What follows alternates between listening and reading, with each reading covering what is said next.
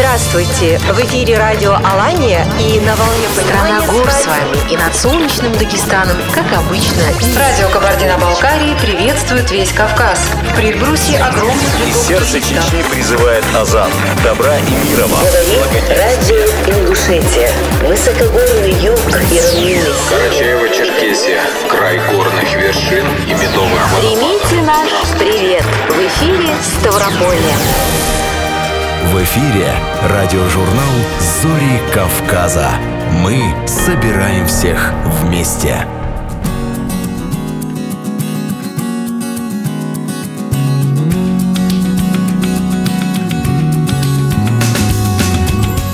День, дорогие радиослушатели. Здравствуйте! В студии радио Алания во Владикавказе Зарема Джикаева, Альберт Абисалов и Маргарита Балаева. Приветствуем вас и приглашаем в ближайший час провести вместе с нами. Каспийское море и Черное море Пьют синими волнами вглубь берегов. И в снежных попахах Кавказские горы пасут На вершинах стада облаков. И от счастье даря, Дружбы алые зори над хребтами горят, Дружбы алые зори над хребтами горят. Радиожурнал «Зори Кавказа».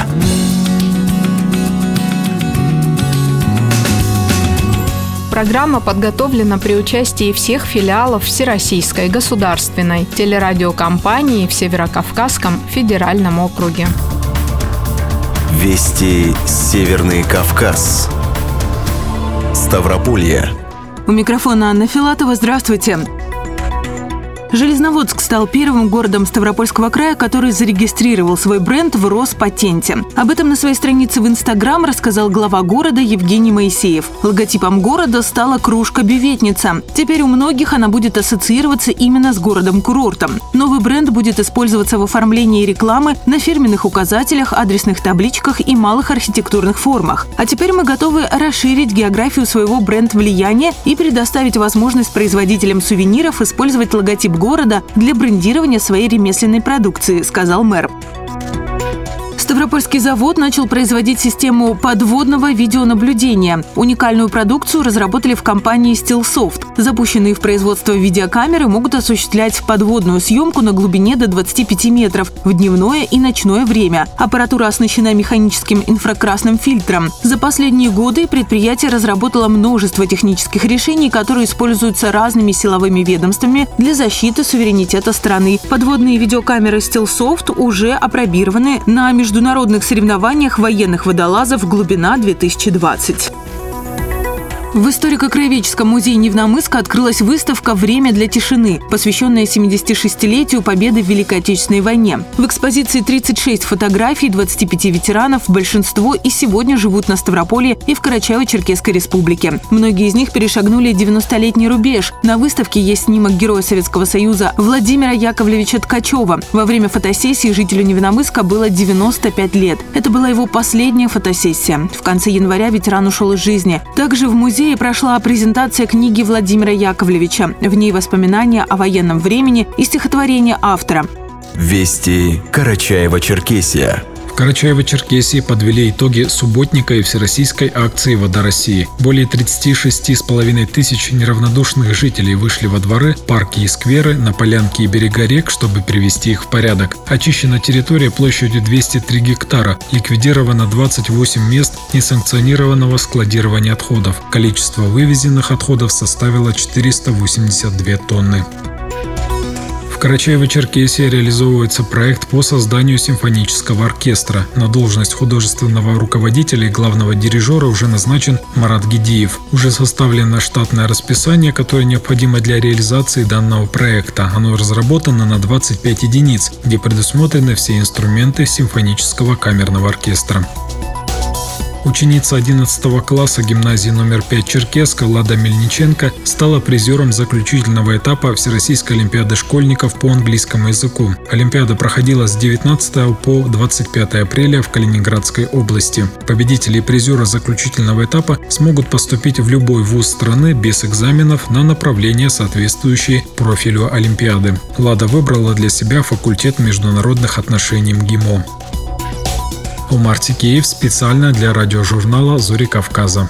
Вести Кабардино-Балкария. Начальник Главного управления МВД России по Северокавказскому федеральному округу посетил Кабардино-Балкарию. Сергей Бачурин провел совещание в Черекском районе, в ходе которого говорили о раскрытии преступлений, совершенных с использованием информационно-телекоммуникационных технологий, обсудили и расследование уголовного дела, возбужденного по факту создания в республике финансовой пирамиды. В своем докладе министр внутренних дел по Кабардино-Балкарии Василий Павлов рассказал об итогах работы ведомства, акцентировав особое внимание на раскрытии преступлений с использованием IT-технологий. Начальник Главного управления МВД России по СКФО Сергей Бачурин подчеркнул необходимость усиления профилактических мер, направленных на предупреждение преступлений имущественного характера, принятие дополнительных мер по защищенности выделяемых бюджетных средств на реализацию национальных проектов, также отметил положительную динамику в работе госавтоинспекции Кабардино-Балкарии. Москве.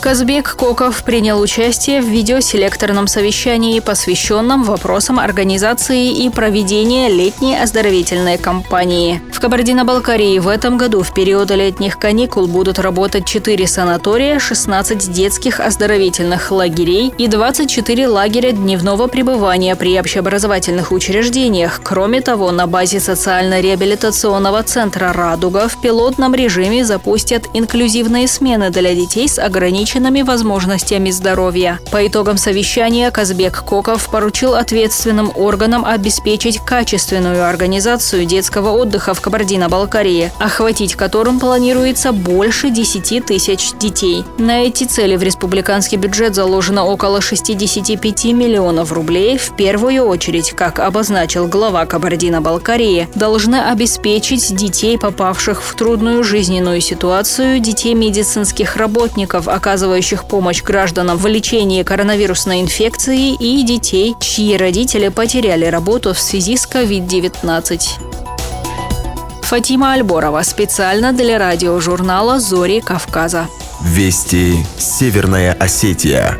Временно исполняющий обязанности главы Северной Осетии Сергей Миняйло в ходе рабочего совещания дал поручение в Рио министра здравоохранения Тамерлану Гагичаеву разработать систему по оздоровлению республиканского здравоохранения и провести аудит отрасли. На повестке льготное лекарственное обеспечение жителей, проживающих в отдаленных районах республики, укрепление материально-технической базы медучреждений, а также исполнение мероприятий в рамках национального проекта здравоохранения. Также Сергей Миняйло предложил обустроить на базе медучреждений республики ПЦР-лаборатории для диагностики COVID-19. Как сообщает пресс-служба главы правительства республики, речь об этом шла на заседании оперативного штаба по предупреждению завоза и распространения коронавируса. Главные врачи медицинских учреждений доложили руководителю республики об эпидемиологической ситуации на территории Северной Осетии, отчитались об обстановке в стационарах республики. Кроме того, руководители медучреждений рассказали о работе по обеспечению больниц и поликлиник медикаментами, предназначенными для лечения больных новой коронавирусной инфекцией.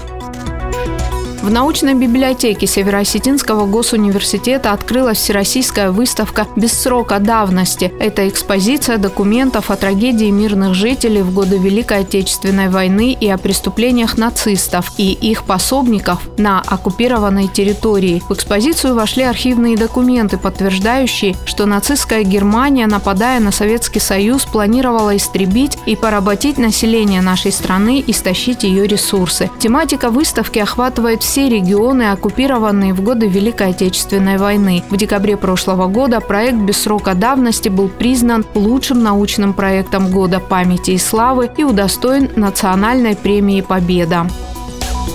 Зарема Джикаева для радиожурнала «Зори Кавказа».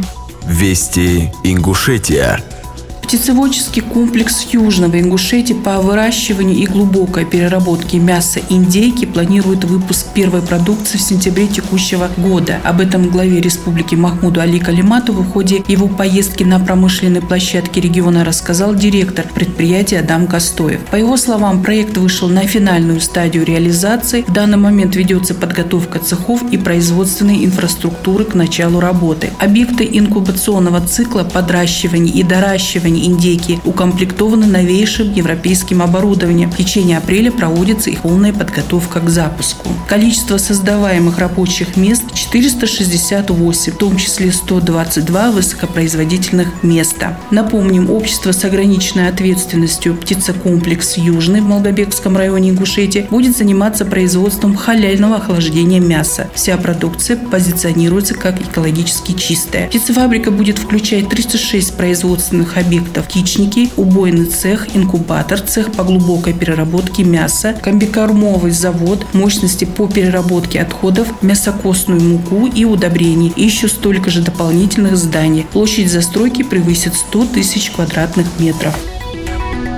В Ингушетии в этом году открытию готовится 43 организации отдыха детей и их оздоровления, 39 пришкольных лагерей дневного пребывания и 4 стационарных лагерей круглосуточного пребывания, в которых смогут отдохнуть 4451 ребенка и подростка. Об организации проведения летней оздоровительной кампании 2021 года в республике и в целом по стране говорили на совещании в режиме видеоконференции под председательством вице-премьера России Татьяны Голик Новиковой. В его работе принял участие премьер-министр Ингушетии Владимир Сластенин. Как отметил глава Кабмина республики, путевки и детские лагеря отдыха и оздоровления предоставляются детям, находящимся в трудной жизненной ситуации, в том числе детям-инвалидам и детям из малоимущих и неполных семей. Также планируется работа по обеспечению занятости несовершеннолетних, в том числе состоящих на профилактическом учете, включающая участие в культурно-массовых мероприятиях, озеленении и благоустройство территории школ, уход за насаждением и другую деятельность. Во всех стационарных лагерях будут дежурить врачи-педиатры, работать круглосуточные медпункты. Кроме того, при отправке в лагеря детей будут сопровождать экипажи ГИБДД, МВД по региону и транспорт, соответствующие требованиям безопасности при перевозке несовершеннолетних.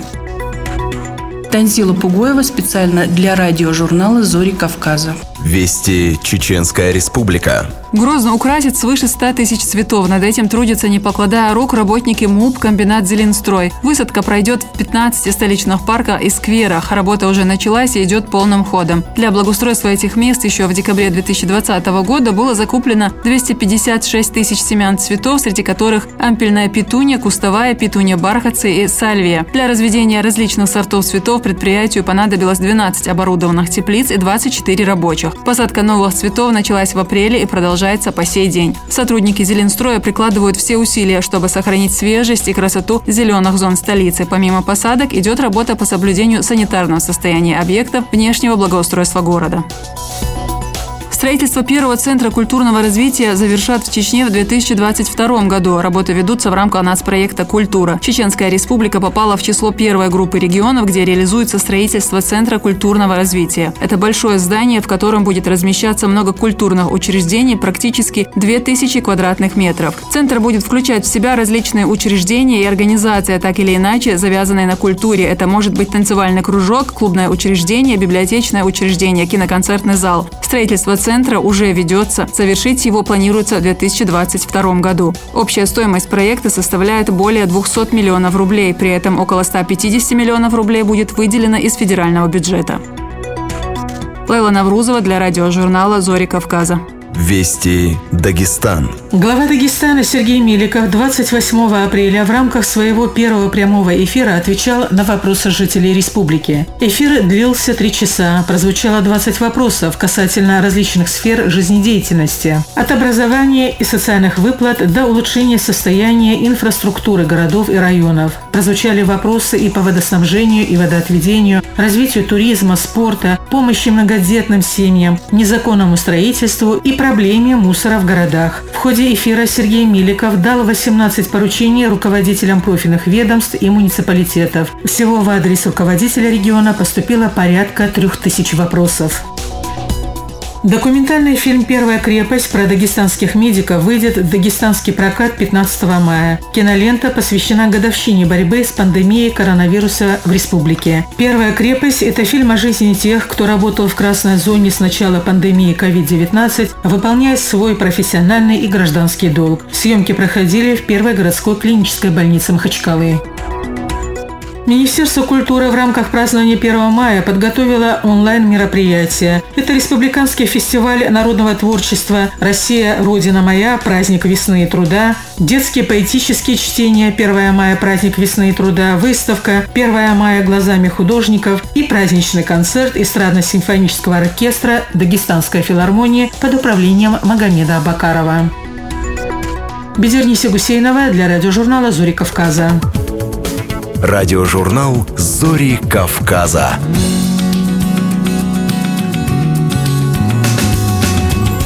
Дагестане торжественно отметили Первомай. Участник Великой Отечественной Бизани Коев из высокогорного селения Махческ Северной Осетии может попасть в Книгу рекордов России.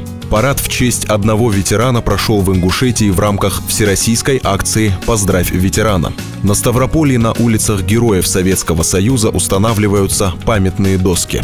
В Карачаево-Черкесии открылась выставка картин и личных вещей ветерана Отечественной войны Константина Ткачева. Педагог из Чеченской Республики стала победителем Всероссийского профессионального конкурса «Учитель будущего». Тур уличных культур побывал в Кабардино-Балкарской Республике. Обо всем подробнее в радиожурнале «Зори Кавказа». Радиожурнал «Зори Кавказа».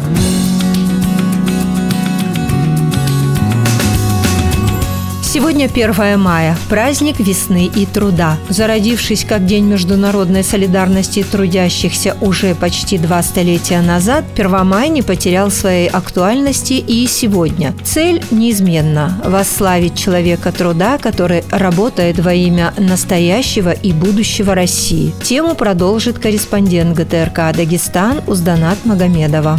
1 мая – праздник весны и труда. 1 мая прошлом парады, демонстрации и знаменитый советский лозунг «Мир, труду, май». Для многих из нас 1 май был и остается символом единения, символизирующий возрождение и приход весны. Официально в 85 странах мира 1 мая – красный день календаря. 1 май в современном виде возник в середине 19 века. Некоторые усматривают в нем языческие корни, другие подчеркивают его международный характер. Но любой праздник – это больше, чем дата и название. Это отражение эпохи, идей, настроений, ощущений, конфликтов и ожиданий. Возвращаясь к истокам этого праздника, в чем же истинный смысл 1 мая? Заместитель председателя Дагестанского республиканского союза организации профсоюза Максим Гасанов, говоря об истории 1 мая, рассказал. Традиция празднования 1 мая, она возникла в 1886 году, когда чикагские рабочие в Америке вышли на мирную демонстрацию с требованиями установления 8-часового рабочего дня. Вместо 12 часов, как они работали. Но вместо вместо того, чтобы выслушать этих рабочих и вести с ними переговоры, власти взяли, расстреляли всех этих рабочих. И вот с того дня в знак солидарности с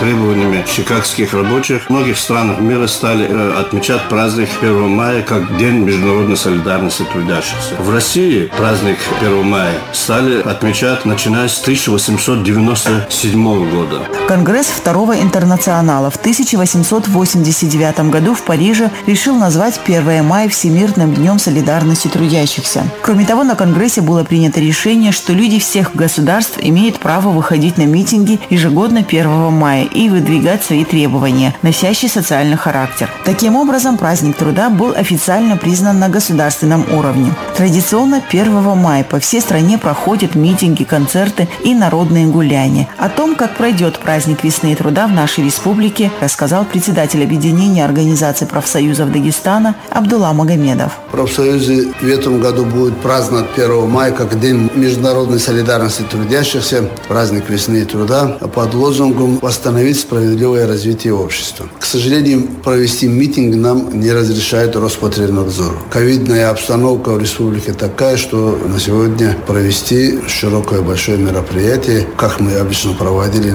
перед русским театром, не получается. За это будет заседание трехсторонней комиссии трехсторонняя комиссия – это три партнера, профсоюзы, работодатели и государство.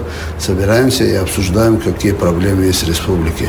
Она будет у нас 1 мая в расширенном составе от профсоюза представителями большого количества отраслевых профсоюзов э, пройдет заседание трехсторонней комиссии. О том, что значит 1 мая для старшего поколения, председатель Совета ветеранов Магарам Алиджанов.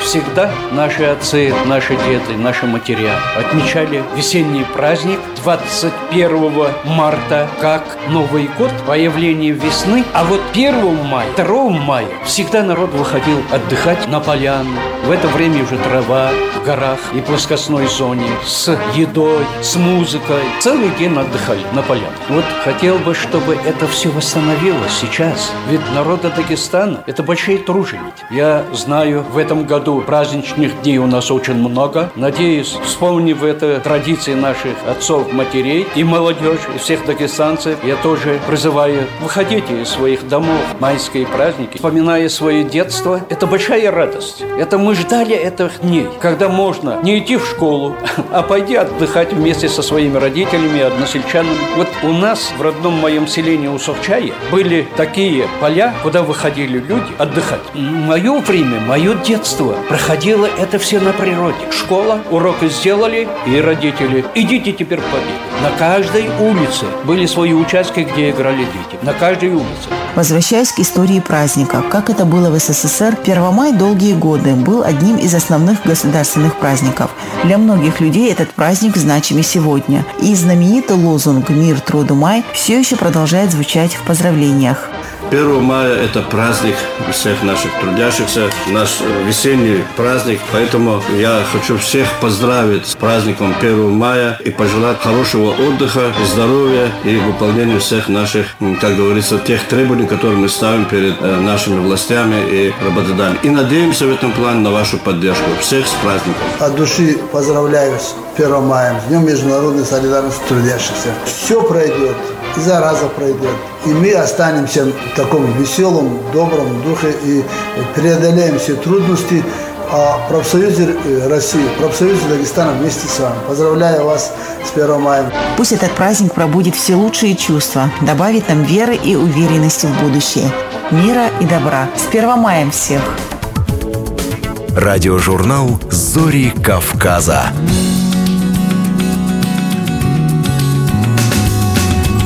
Участник Великой Отечественной войны Безани Коев из высокогорного селения Махческ Северной Осетии может попасть в Книгу рекордов России. В октябре 1944 года он руководил мотогруппой и в ожесточенной битве захватил аэродром противника. Почти 140 самолетов. По словам специалистов, это единичный случай, когда удалось в один момент захватить столько вражеской техники. Как готовятся зарегистрировать этот этот исторический рекорд расскажет корреспондент ГТРК «Алания» Мадина Дзуцева.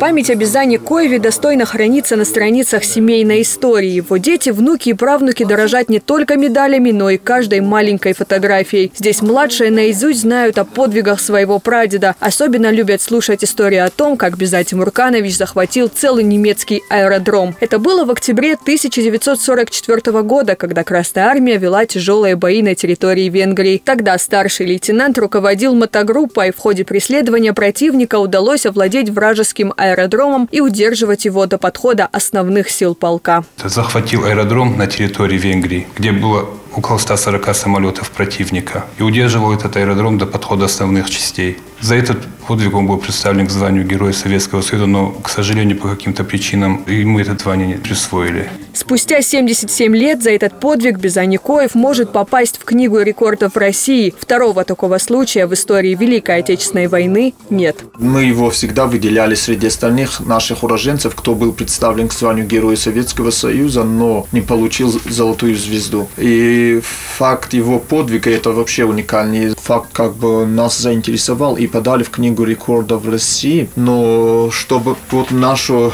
ратную славу, историю осетин знали, до этого мы в прошлом году, в 2020 году подали село Костахетагурова, Лаба. И это село тоже уникальное. Оттуда три уроженца стали героями Советского Союза, и то село внесли. И теперь вот его подаем. Но там небольшая зацепка, то, что в наградном написано до 140, точную цифру нам надо еще получить с Министерства обороны, там в архиве все указано должно быть. Безати Мурканович родился в высокогорном Махческе. На фронт ушел добровольцем вместе с братом. Когда началась Великая Отечественная война, Бизани Коев служил в республиках Закавказья. Боевое крещение принял в боях под Моздоком. Как мой отец мне рассказывал, послали их в армию, в Смоленске их расформировали, разделили. Георгия послали в Прибалтику на самую границу, а Беза, как молодого перспективного парня, в Тбилисию на учебу в артиллерийское училище направили. В училище он закончил благополучно, там очень хорошо учился. Тогда с Турцией тоже, наверное, отношения были не совсем налажены, и там тоже армию держали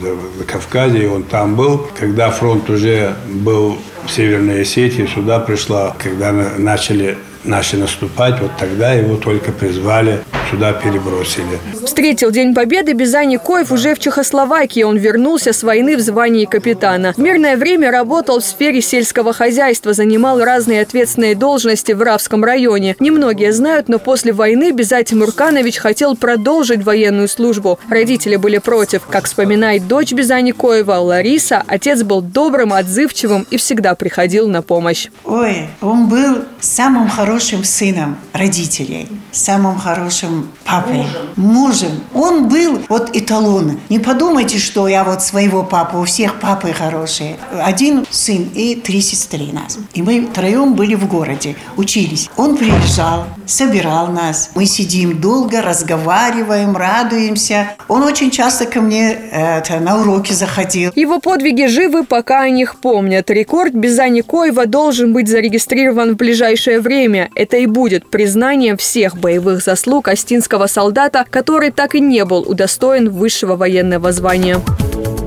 Радиожурнал «Зори Кавказа».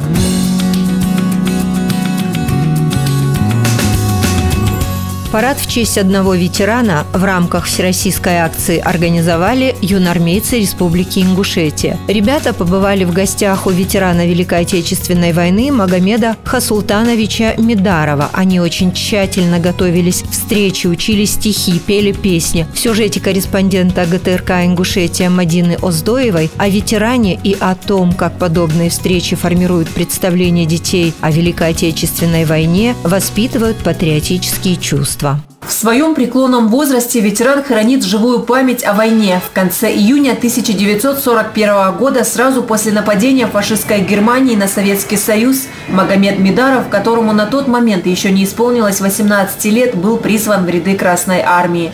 В составе пехотного отделения 47-й стрелковой бригады он принимал участие в обороне Москвы.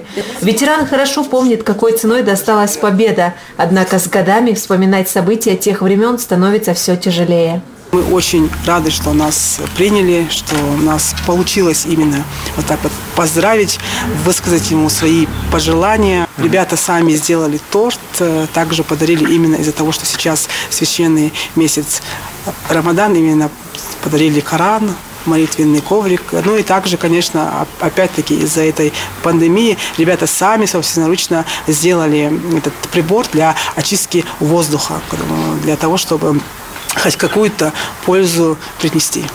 Цену, которую пришлось заплатить за победу, знают потомки. И в знак благодарности защитнику Отечества в преддверии Дня Великой Победы во дворе дома, где живет ветеран, развернули парад, который организовали юноармейцы в рамках всероссийской акции «Поздравь ветерана». Про ветерана я слышал много, даже читал его биографию о его подвигах. И я сегодня очень рад, что мне посчастливилось лично к нему прийти и пожелать ему здоровья. Учитывая нынешнюю эпид-обстановку и запрет на массовые мероприятия, праздник, устроенный для ветерана, стал бальзамом на его взволнованное сердце. Защитники Отечества, надежный щит своей страны. Участники акции отмечают, что 9 мая – это особенный праздник для каждого гражданина нашей страны и что никогда не будет забыт подвиг ветеранов.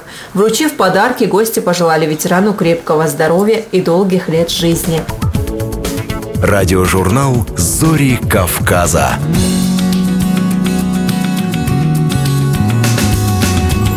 20 улиц в Кисловодске носят имена героев Советского Союза. В эти дни на них появляются памятные доски. В лапидарной форме они расскажут о подвиге этих людей. Мемориальные плиты уже смонтированы на шести улицах, остальные откроют ко Дню Победы. Корреспондент ГТРК Ставрополья Татьяна Рубан об увековечении памяти о героях-кисловодчанах.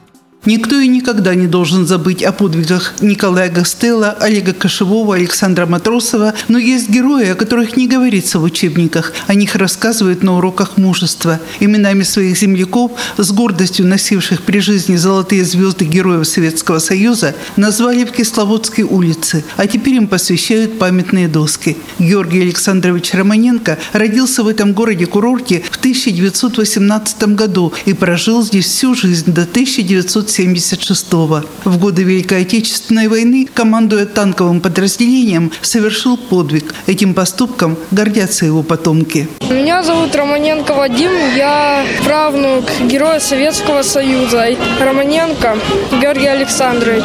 Он был капитаном э, танковой роты. Он первый ворвался в Кривой Рог.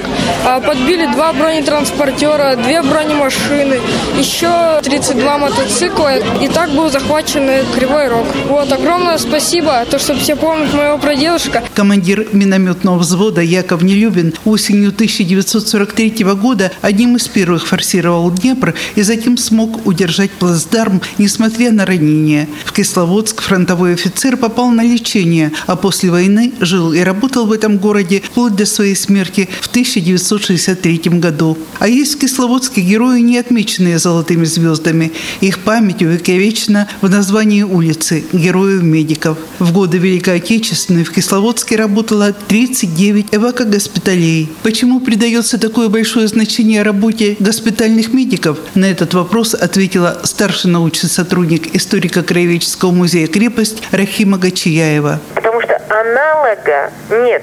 Из всех Каменвод только Кисловодск был крупнейший в годы Второй мировой войны госпитальной базы. Около 600 тысяч ран больных возвращено в строй кисловодскими медиками. Вот этой цифры нигде нет в мировой истории. Вот почему Кисловодск так звучит. Еще один довод приводит старший научный сотрудник музея Наталья Лузина. Был очень большой процент выздоровления, примерно 80%, потому что э, принимали нарзанные ванны раненые, а нарзан очищал раны от гноя, и быстро шел процесс выздоровления. Ну и потом мастерство хирургов. За всей страны лучшие хирурги. По 20, по 30 операций в день проводили. Мемориальную плиту, напоминающую о тех событиях, установили на здании, расположенном на улице Героев-Медиков.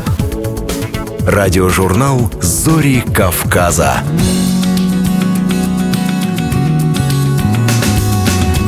В картинной галерее Черкеска открылась выставка картин и личных вещей ветерана Отечественной войны Константина Ткачева. Об этом в ходе прямой линии с главой Карачаева-Черкесии рассказала его внучка Валентина Файзулина, которая попросила Рашида Темрезова организовать эту выставку. Тему продолжит корреспондент ГТРК Карачаева-Черкесия Альбина Охтова. Экспозиция состоит из 50 работ ныне покойного фронтовика, написанных в основном с натуры и ранее нигде не выставлявшихся. Об этом в ходе прямой линии с главой Карачаева-Черкесии рассказала его внучка Валентина Файзулина, которая попросила Рашида Тимрезова организовать эту выставку. Люди, которые пережили самое страшное испытание 20 века и потом пронесли через всю жизнь этот заряд любви к своей родине, настоящие герои. Это должно узнать молодое поколение. Мы должны нести этот свет и дальше. Мы с руководством музея сделаем максимум возможного для того, чтобы на эту выставку пришло как можно больше людей, отметил министр культуры Карачаева-Черкесии Зураб Агирбов. Для людей, которые пережили самое страшное испытание 20 века и пронесли через всю потом жизнь вот этот вот заряд любви к своей родине, Вот это нам и надо подхватить, нам, молодому поколению, и нести дальше. Поэтому мы сделаем максимум возможного вместе с музеем, чтобы на эту выставку пришли как можно больше представителей молодежи, детей. И будем с помощью семьи рассказывать именно об исторической части, которая стоит за творчеством. Потому что за каждой картиной всегда есть большая история. Константин Ткачев написал более ста картин. Самые лучшие из них были представлены на выставке в картинной галерее города Черкеска. Он выставлял некоторые работы, но это было очень давно. В одно время он писал портреты. Это был тот период, когда такие картины продавались. А все остальные картины – это наша домашняя коллекция. Но представлены здесь не все работы, сказала внучка ветерана Великой Отечественной войны Константина Ткачева Валентина Файзулина. Он выставлял как-то несколько картин, была выставка здесь, но это очень давно было. А так вот, чтобы глобально где-то выставлять, нет. Он одно время писал портреты, но это был такой период, он на продажу их писал, было время. А все остальные картины, это, да, наша домашняя коллекция. Но это не все здесь представлены, их всего около ста. Нас приглашал, он рассказывал, где-то что-то не хватает, где-то советовался. Он очень э, много советовался с моей дочкой, то есть с его правнучкой.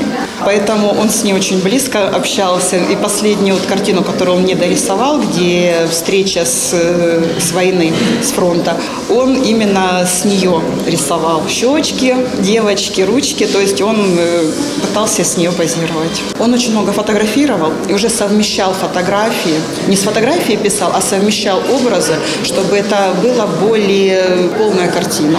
И сам уже рисовал, где-то дорисовывался своей фантазией, где-то дорисовывал от того, что он помнит что-то. На картинах Константина Ткачева зачастую изображены пейзажи, увиденные им когда-то, а также портреты. Но более примечательно то, что практически нет работ о войне, о которой фронтовик вспоминать не любил. По словам внучки, куда приятнее ему всегда были рисовать картины мирной жизни, которые хранились у него дома. Для этого была отведена специальная комната, в которой он и творил, рассказала в ходе выставки внучка ветерана. В подготовке и проведении выставки активное участие приняла общественная организация ветеранов войны, труда, вооруженных сил и правоохранительных органов города Черкеска. И, как отметил руководитель организации Рашид Байрамуков, проводится огромная работа по чествованию ветеранов и по патриотическому воспитанию молодежи. Глава Карачаева-Черкесии Рашид Тимрезов с сыном Маратом также посетили выставку картин ветерана Великой Отечественной войны Константина Ткачева. Он пригласил на выставку преподавателя детской школы искусств Урубского района и блогера Эльмиру Тикееву. Она, как знаток своего дела, высоко оценила художественные таланты Константина Сергеевича. Глава региона предложил художнице применить свой талант для росписи стен одного из новых строящихся домов культуры.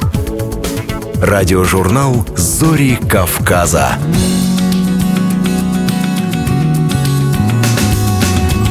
Радиожурнал «Зори Кавказа» продолжит корреспондент ГТРК «Война» Хасламбек Атуев. Магистрант Чеченского государственного педагогического университета, специалист педагогической мастерской Алихана Динаева Хеда Мутаева вошла в число победителей финала Всероссийского конкурса «Учитель будущего» – студенты. Итоги профессионального конкурса подвели в образовательном центре «Сириус» в Сочи, где проходили заключительные соревнования. Жюри определило 30 победителей. В финале конкурса участвовали 152 студента из 47 регионов России, победивших в международных полуфиналах полуфиналах. Конкурсные испытания финала проходили в течение четырех дней с 20 по 23 апреля. Студентка ЧГПУ успешно прошла четыре этапа конкурса с профессиональным онлайн-тестированием и очными соревнованиями. В полуфинале взяла победу в номинации «Мудрость великих педагогов» и в итоге была признана жюри одним из победителей и лучших участников всего конкурса, рассказывает Хеда Мутаева.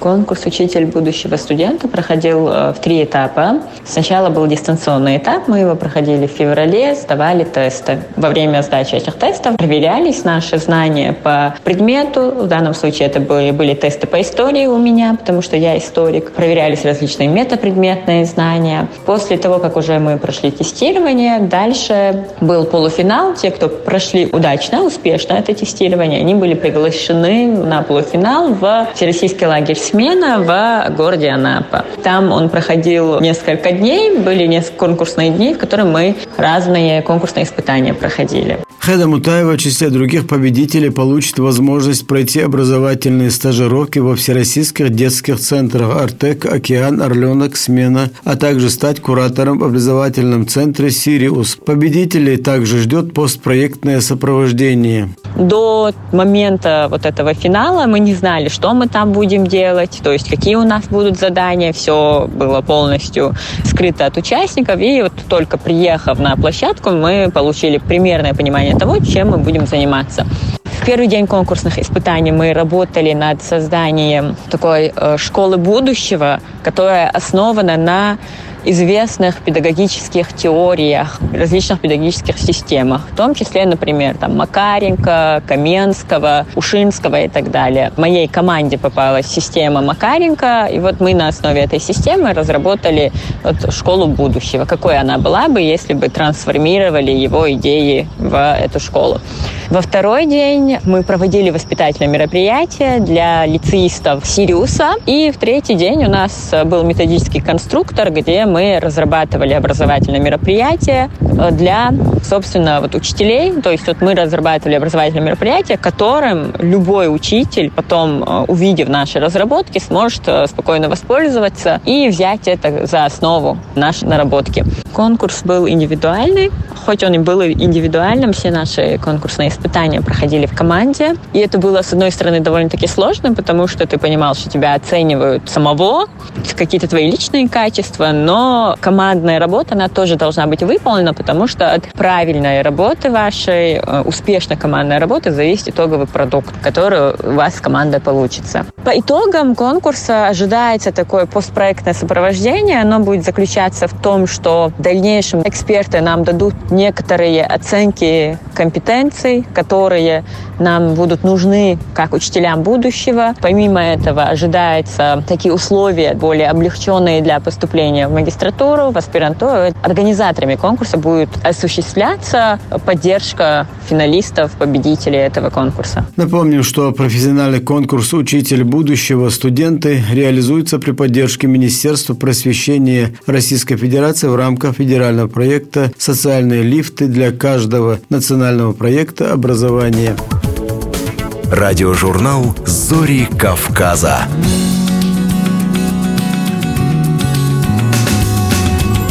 В продолжение радиожурнала «Зори Кавказа» репортаж корреспондента ГТРК «Кабардино-Балкария» Фатимы Альборовой. Тур уличных культур побывал в Кабардино-Балкарии. Мы начинаем.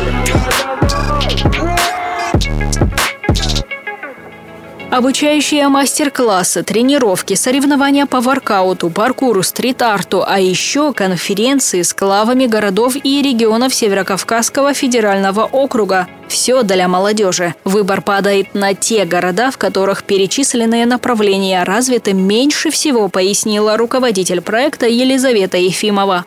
Программа в себя включает мастер-классы по воркауту, по паркуру и по стрит-арту. Мы везем с собой в город сборно-разборное оборудование по этим трем дисциплинам. На них проводим мастер-классы, показательные выступления и соревнования. Там, где эти культуры не развиты, мы проводим соревнования по двоеборью. Это отжимания и подтягивания. В Нальчике чего-то особенного мы не планировали. У нас каждый город одинаковая э, структура проведения мероприятия. Как бы все, все в одном ключе работает.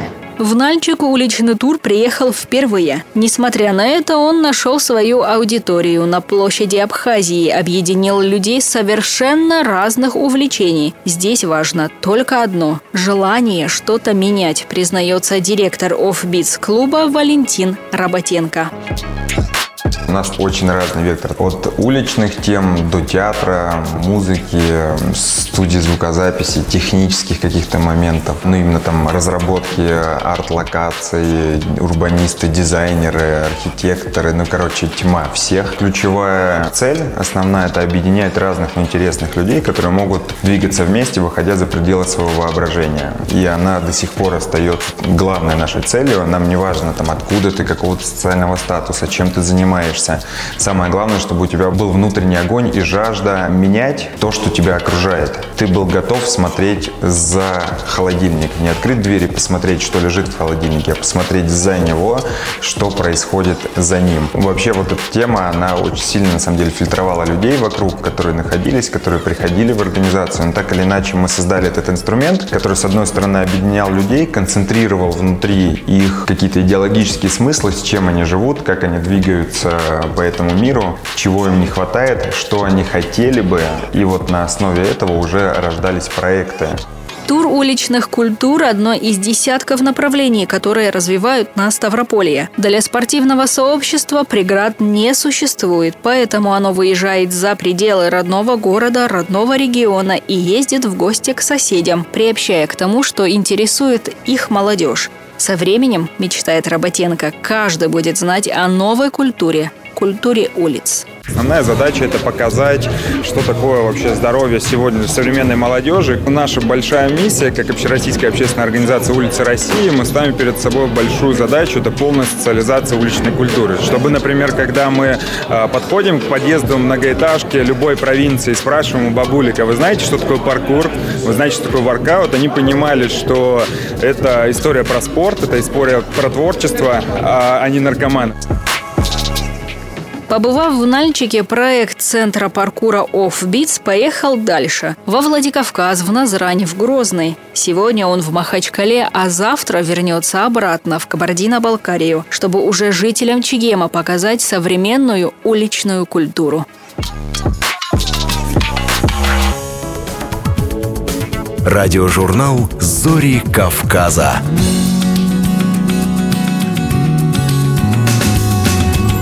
Очередной выпуск радиожурнала «Зори Кавказа» подошел к концу. Сегодня день весны и труда. В приветственном адресе временно исполняющего обязанности главы Северной Осетии говорится «Первомай и сегодня остается любимым праздником, подтверждая нашу общую приверженность и верность его главным лозунгам – мир, труд, солидарность. Мы хотим мира всем народам Земли. Мы хотим трудиться во благо родной республики и страны. Мы солидарны с жителями планеты в их стремлении стремлении быть счастливыми, растить детей, заботиться о старших, учить самому лучшему молодежь. Сергей Меняйло пожелал счастья, здоровья и новых успехов в жизни и работе. Кстати, коллектив ГТРК «Алания» отмечает этот день субботником на территории компании, готовясь к акции «Радио Победы». Мы прощаемся с вами и желаем всем хорошего настроения. Услышимся ровно через неделю.